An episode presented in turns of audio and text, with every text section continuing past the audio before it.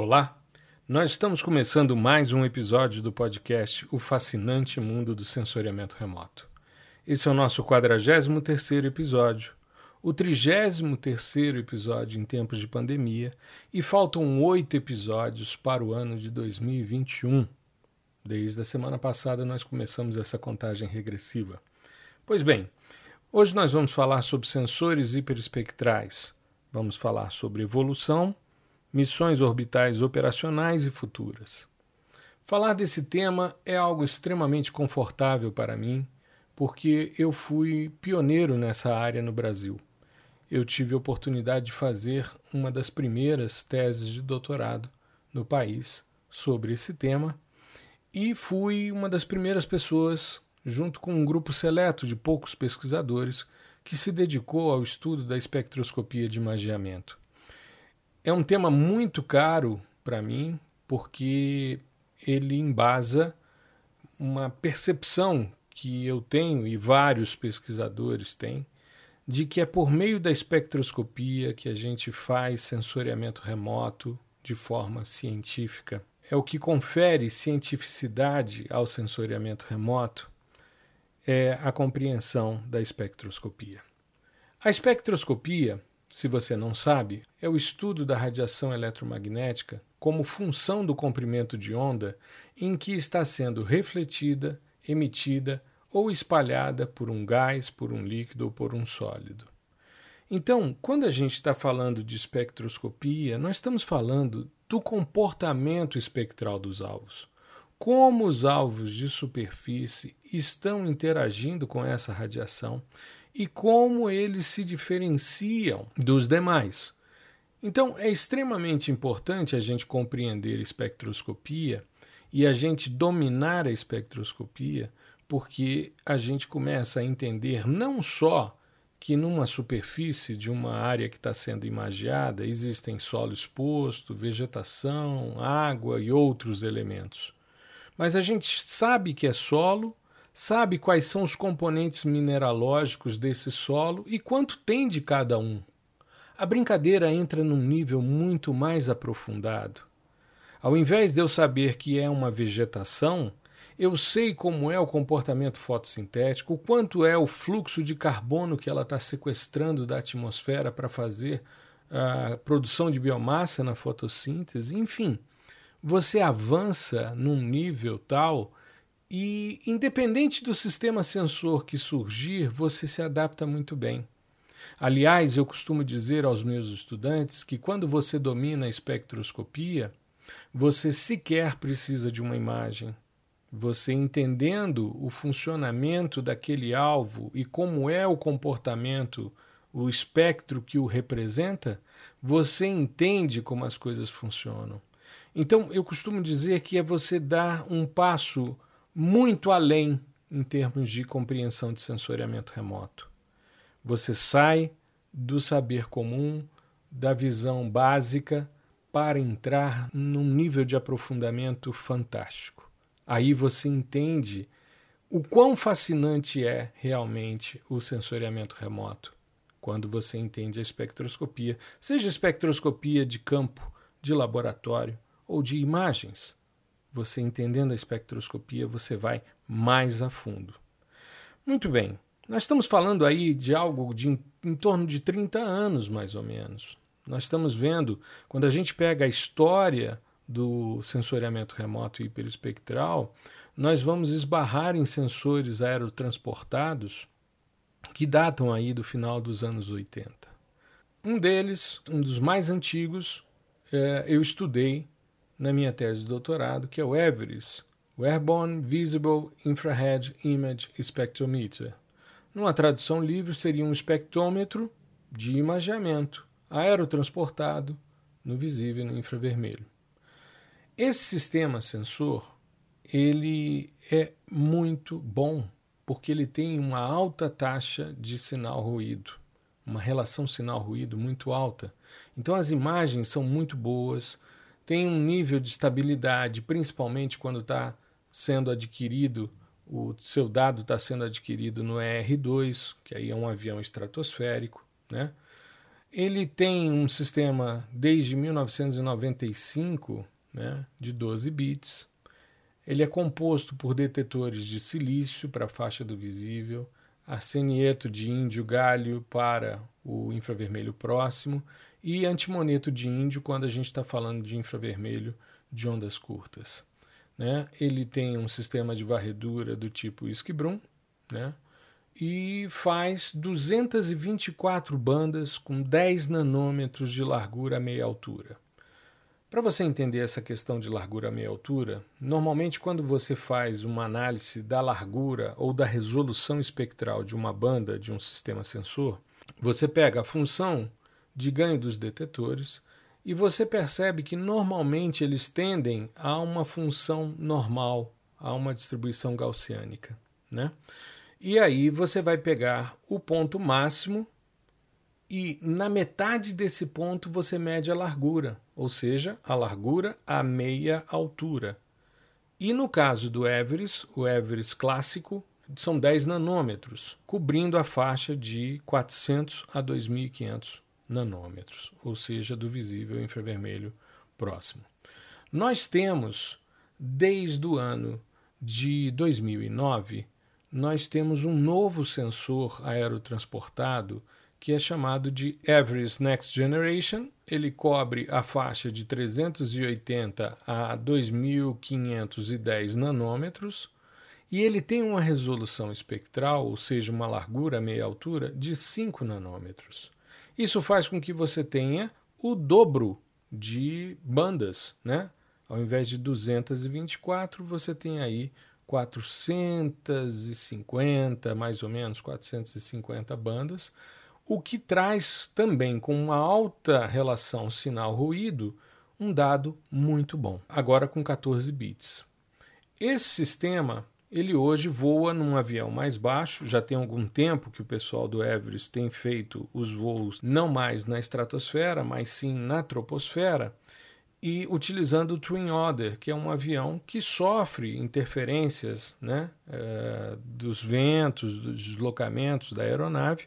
Então há uma necessidade de um processo de correção geométrica bastante é, importante para que você tenha os dados é, com uma, uma qualidade muito boa. Saindo do Everest, a gente vai para um, um sistema que a gente teve a oportunidade de testar por muito tempo, eu diria por bastante tempo, que foi o sistema Hyperion. O Hyperion foi um dos primeiros sensores hiperespectrais orbitais, com uma relação sinal-ruído muito baixa, ou seja, com muito ruído, né, algumas, alguns erros sistemáticos, alguns defeitos na cena mas ele trouxe alguns desafios importantes. Ele ficou em órbita gerando informações, né? ou seja, a partir do momento em que você comissiona o sensor e ele começa a gerar as informações para os usuários, até o momento do seu descomissionamento. Né? O Hyperion funcionou do dia 21 de novembro de 2000, né? que foi a data do lançamento do, do sistema, do AO1, né? o Earth Observing One, que era o satélite onde estava o, o Hyperion e outros dois sistemas sensores, e ele foi descomissionado em 30 de março de 2017. Então, é, foi um sistema que funcionou por 16 anos, né, bastante tempo em termos de previsão de funcionamento. E o Hyperion ele tinha uma característica muito interessante. Ele tinha 242 bandas. Nós temos esses dados disponíveis no portal Earth Explorer do USGS, você pode baixar é, gratuitamente. Não é toda a superfície terrestre que está imagiada. Mas como ele era um sistema com 242 bandas, com 16 bits de resolução radiométrica, ele tinha apenas 7 quilômetros de largura. Ele era uma faixinha muito estreita. Mas isso não impedia que nós fizéssemos trabalhos interessantes e testássemos várias potencialidades. Eu mesmo já comentei em outros episódios aqui do podcast que nós validamos o modelo CO2 Flux usando os dados Hyperion na Amazônia. Foi o trabalho da Suzy Pedrosa. Ela fez uma verificação em vários contextos de torres diferenciadas e teve resultados muito, mas muito importantes. Até mesmo para a gente entender que existiam bandas não calibradas radiometricamente, que precisavam ser removidas, uh, entender esses ruídos sistemáticos para a gente poder também corrigi-los, né, os stripes, né, as linhas que existiam, enfim. Foram desafios importantes para a gente começar a pensar nas missões orbitais que estão disponíveis, para a gente conseguir avançar e ter com isso uma série de potencialidades, não só agora, como também uh, num futuro próximo. Né? E aí eu queria falar sobre as missões orbitais operacionais. Né? Algumas já se encerraram recentemente, ou estão para ser encerradas, e outras estão em pleno funcionamento que trazem alguns tipos de desafios. Né? E eu queria começar com o CRIS Proba. O CRIS é um dos sensores do satélite Proba. Esse instrumento CRIS é um acrônimo para Compact High Resolution Image Spectrometer, ou um espectrômetro imagiador compacto de alta resolução. Só que ele é de alta resolução espectral. Ele não é. Isso é uma questão interessante quando a gente vê, por exemplo, nos simpósios brasileiros de sensoriamento remoto, na literatura, a maioria das pessoas sempre pensa que alta resolução é alta resolução espacial. São sistemas como Iconos, como QuickBird e outros sistemas sensores. Só que todos os sistemas têm quatro resoluções pelo menos. Nós temos resolução espacial, espectral, temporal e radiométrica. Se eu pego um sistema que tem 16 bits de resolução, ele é um sistema hiperradiométrico. Se eu pego um sistema que tem uma resolução espacial de 1 metro ou 50 centímetros, ele é hiperespacial. Se ele tem 5 a 10 nanômetros de resolução espectral, ele é hiperespectral. E, por sua vez, ele também é um hipertemporal se ele consegue adquirir é, revisitas né, em torno de um dia. Então, essa questão de alta resolução ser utilizada apenas para resolução espacial, a mim, é uma grande bobagem. Porque alta resolução pode ser um sistema hiperespectral, um hiperespacial, um hiperradiométrico e um hipertemporal. Todos eles são de alta resolução. Então, quando você pega, por exemplo, um dado como o do Hyperion, ele é hiperradiométrico, ele é hiperespectral. Mas ele não é hiperespacial. O seu pixel tem 30 metros, né? como o do Landsat. Aliás, uma característica que eu esqueci de falar é que o AO1, onde estava o Hyperion, ele estava um minuto atrás do Landsat 7 na mesma órbita.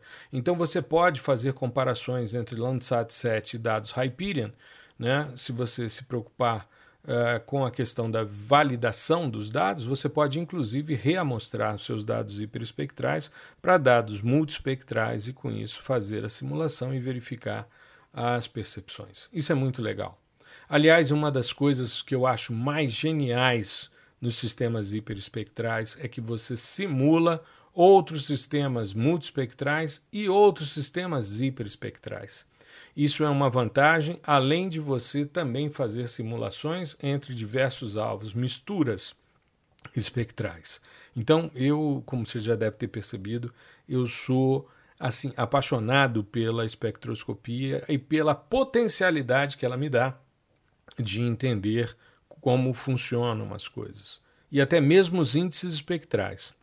Você só entende um índice espectral, que normalmente representa um fenômeno ou uma perturbação de uma condição, se você simular os seus espectros e, com isso, verificar como é que eles vão mudando à medida em que vão acontecendo essas perturbações. Então, isso é fundamental na compreensão de índices espectrais. Eu já falei isso em episódios anteriores. O CRIS, que foi colocado no Proba 1, ele foi colocado em órbita em 2001 e havia uma previsão até 2010 e a previsão de uma extensão para 2011 e 2012. Porém, nos seminários eh, preparatórios para o IGARS, a gente teve oportunidade de assistir algumas falas do pessoal do I3E né, sobre a questão do funcionamento e ainda né, é, uma extensão aí até 2020, né, ou seja, extrapolando em muito o que foi previsto. O CRIS tem uma faixa de, de cobertura espectral de 400 a 1050 nanômetros, ou seja, do visível até o NIR, e uma resolução espectral que varia de 1,25 nanômetro até 11 nanômetros. São imagens que têm 13 por 13 quilômetros, isso no Nadir, né, uma resolução espacial de 17 metros. Um outro sistema sensor que eu queria comentar é o HJ1, né, ou Huanjing. Huanjing em mandarim significa ambiente. E são pequenos satélites de observação da Terra, chineses, tá?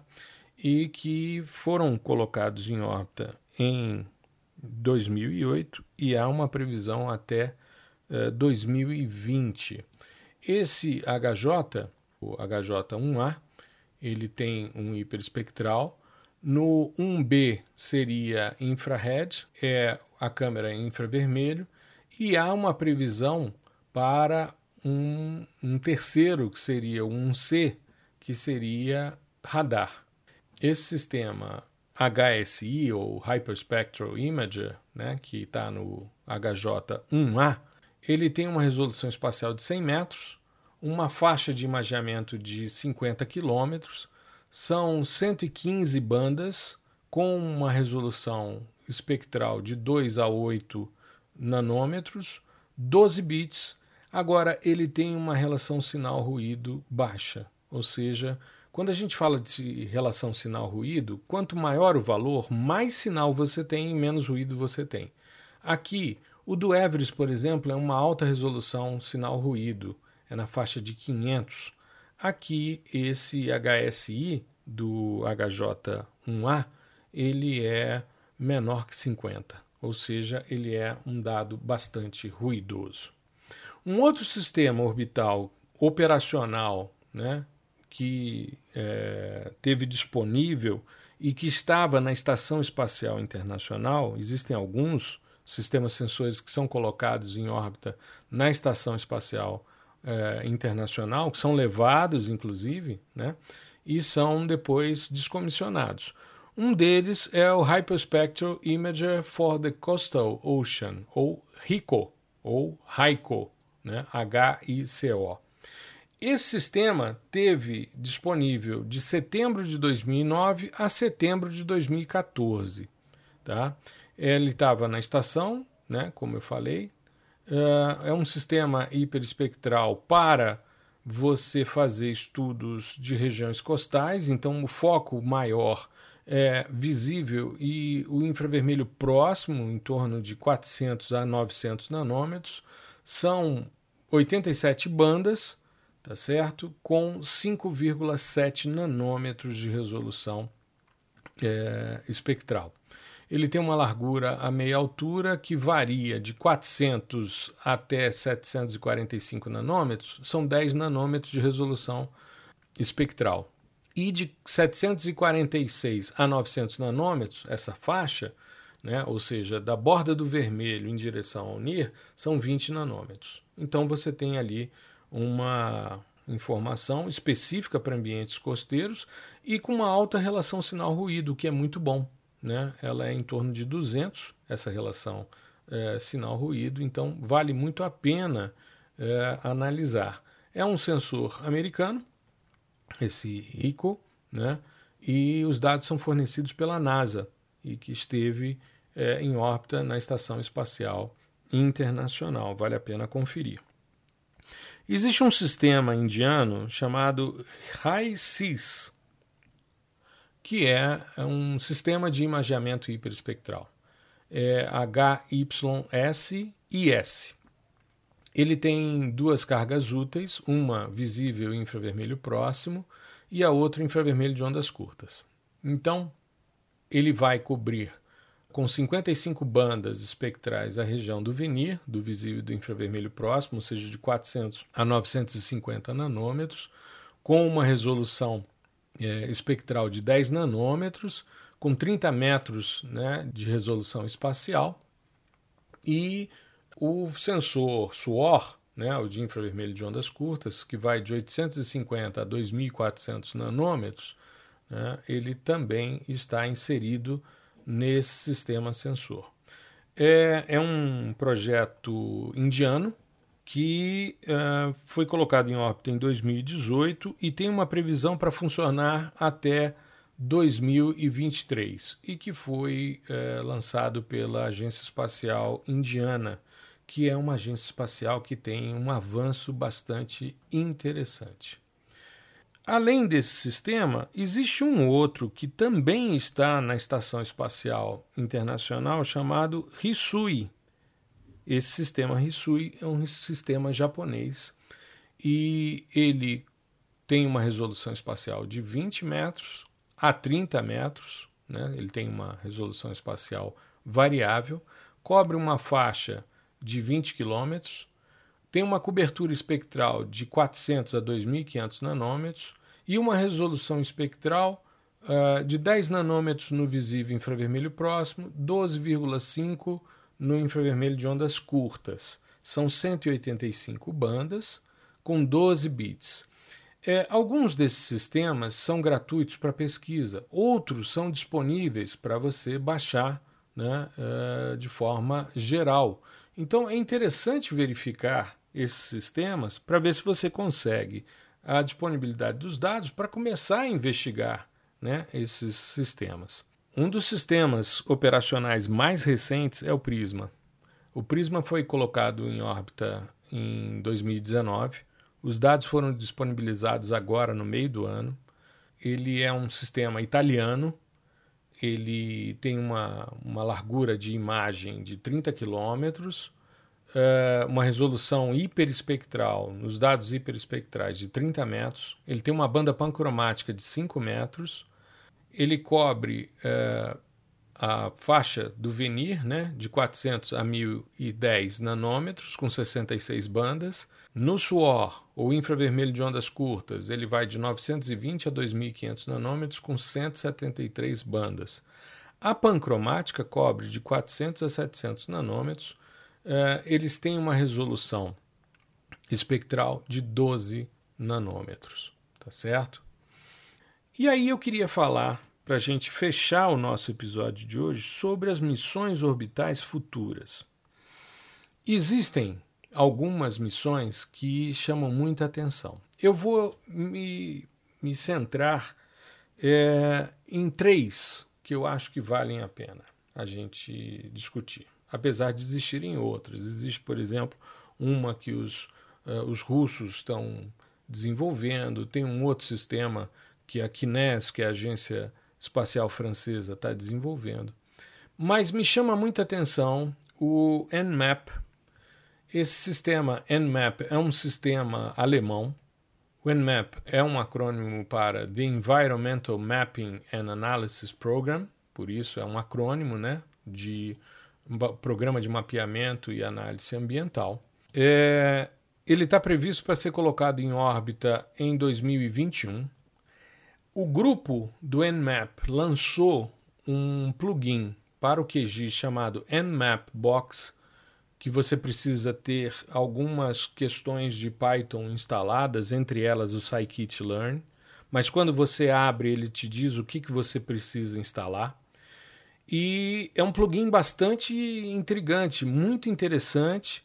Já existem algumas imagens que foram trabalhadas nesse sentido para você simular o Nmap, né, como uma, uma pré-campanha, digamos assim. E uh, eles vão colocar o sistema em órbita em 2021 e pretendem descomissionar esse sistema em 2026. Ele será um sistema hiperespectral, né, baseado é, numa faixa que vai de 420 a 1000 nanômetros no VNIR, ou no Visible Near Infrared, ou visível infravermelho próximo, e de 900 a 2450 nanômetros no SUOR. Eles têm uma alta resolução radiométrica, têm uma estabilidade A faixa de imageamento é de 30 quilômetros, com 30 por 30 metros, e tem uma revisita rápida, pelo que eles estão prevendo, que é quatro dias. Um outro sistema que eu queria comentar com vocês é o Respire.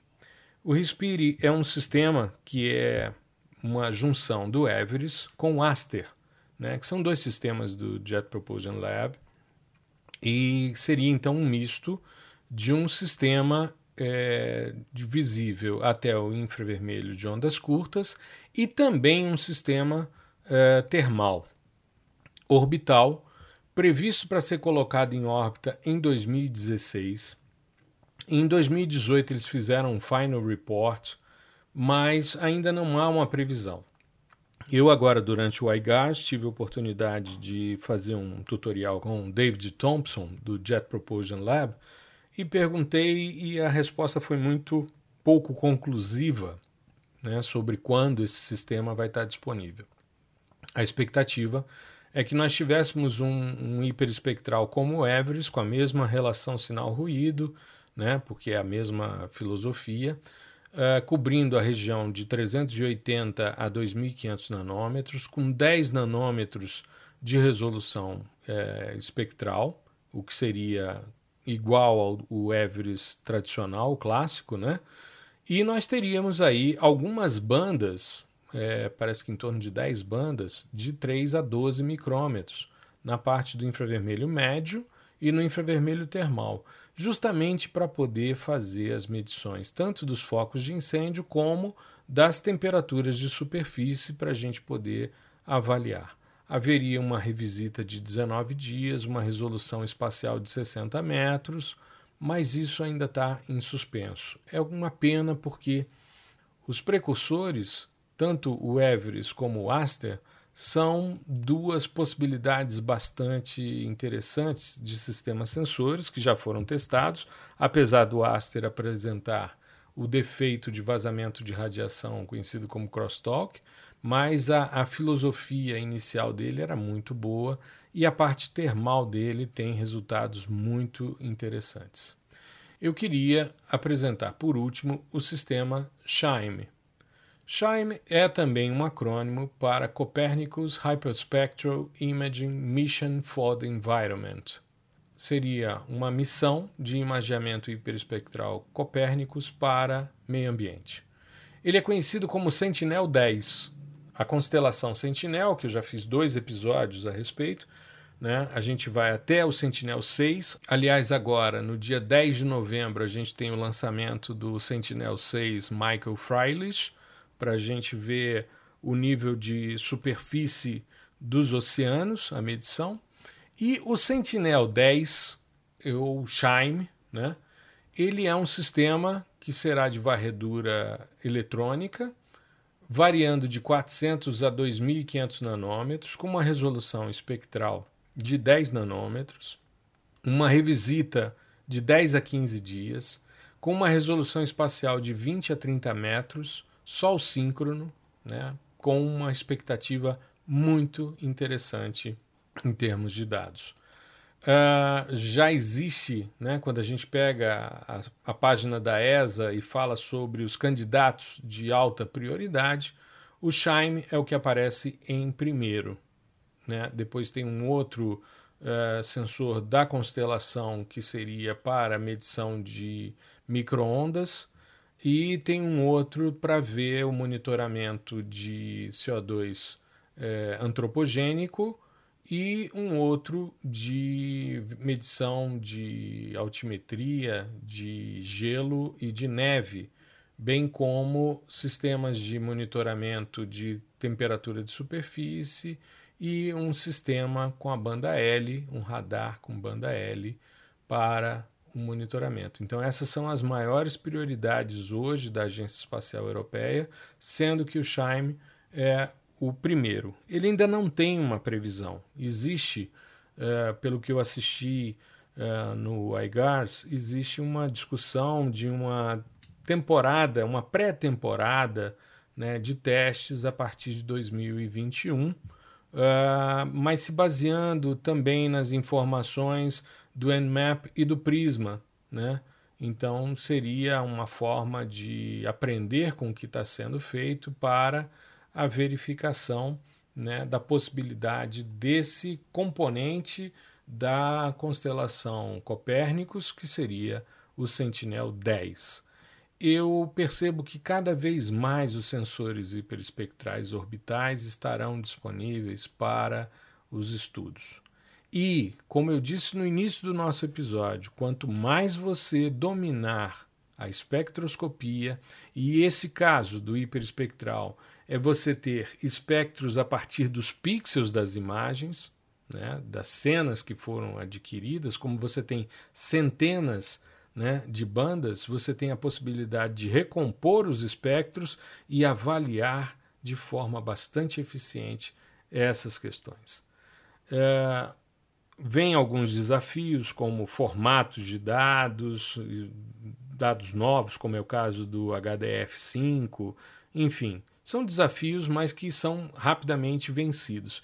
E cada vez mais estão surgindo é, plugins e softwares desenvolvidos principalmente em Python e em JavaScript para o processamento dos dados hiperespectrais, tanto para espectros de laboratório, para as bibliotecas espectrais, bem como os espectros obtidos a partir de imagens. Então, cada vez mais, quanto mais você entender de espectroscopia, mais você vai dominar sensoriamento remoto com profundidade. E é por isso que eu bato tanto nessa tecla com os meus estudantes. Se você quer dominar, você tem que entender a ciência que está por trás do seu dado. Eu espero que tenha sido útil para você. Hoje, às 5 da tarde, eu estarei no ao vivo no YouTube, mesmo sendo feriado. Nós estaremos juntos e eu vou mostrar para você alguns detalhes desses novos sistemas sensores, desses sistemas operacionais que estão em órbita e desses que foram os precursores. Vou mostrar alguns dados Everest, o Everest Next Generation, para você ver como é que são os espectros. Vou fazer uma, uma apresentaçãozinha legal né, para você perceber essa potencialidade, tá bom? Então eu te convido para você estar tá comigo hoje às 5 da tarde no ao vivo no YouTube, para a gente poder uh, visualizar juntos esses dados e a gente avançar um pouco. Também vou mostrar um pouquinho desses plugins, desses softwares que comentei ao longo do episódio, para você ver que as coisas estão avançando cada vez mais. E também, já aproveitando e fazendo um merchandise, se você quiser entender bem desses assuntos, existem duas publicações importantes em português, uma delas chamada Sensoriamento Remoto Hiperespectral, por mim publicado. É, agora tem a segunda edição que saiu no ano passado pela editora Interciência e também o Reflectância dos Materiais Terrestres, que é um livro que eu tive a oportunidade de ser um dos editores, que traz uh, o, a espectroscopia de diversos tipos de alvos, de componentes terrestres, bem como a teoria que embasa a espectroscopia. Então, são duas referências em português que são bastante interessantes e importantes para que você possa avançar nessa área do conhecimento que é tão fascinante, a espectroscopia de imageamento ou sensoriamento remoto hiperespectral. Tá legal?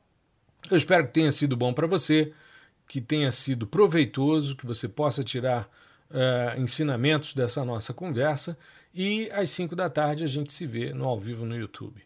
Fique bem, se possível, fique em casa para a gente logo retomar uma normalidade. Tá legal? Uma boa semana para você, bom feriado hoje tá certo? E a gente se vê às 5 da tarde. Um grande abraço.